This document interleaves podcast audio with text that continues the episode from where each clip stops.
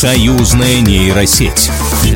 В нашем проекте нейросеть чат GPT генерирует будущее, как будет выглядеть союзное государство через десятки лет. Мы берем самые популярные запросы поисковых систем, касающихся России и Беларуси, и задаем эти вопросы искусственному разуму. После этого мы сравниваем ответ нейроинтеллекта с ответом настоящего эксперта. Итак, сегодня мы задали чату GPT вопрос. Как за последние несколько лет изменилось представление детей в России и Беларуси о своем будущем? Кем они сейчас мечтают стать? И нейросеть ответила.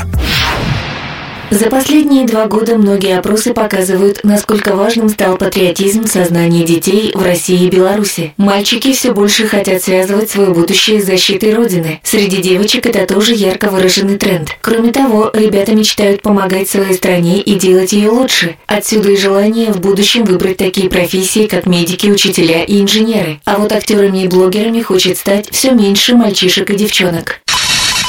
А вот что про изменение приоритетов среди подрастающего поколения в союзном государстве сказала учитель географии, региональный эксперт Агентства стратегических инициатив по направлению образования и кадры Оксана Пучкова. Наши выпускники достаточно большой спектр профессий для себя определяют. Здесь и традиционные профессии связаны с языками, юриспруденция, экономика. Есть ребята, которые проявляют интерес к журналистике. Ребята, интересующиеся физикой Земли, географией, геодезией. Достаточно много ребят интересуются химией, биологией и медициной в целом.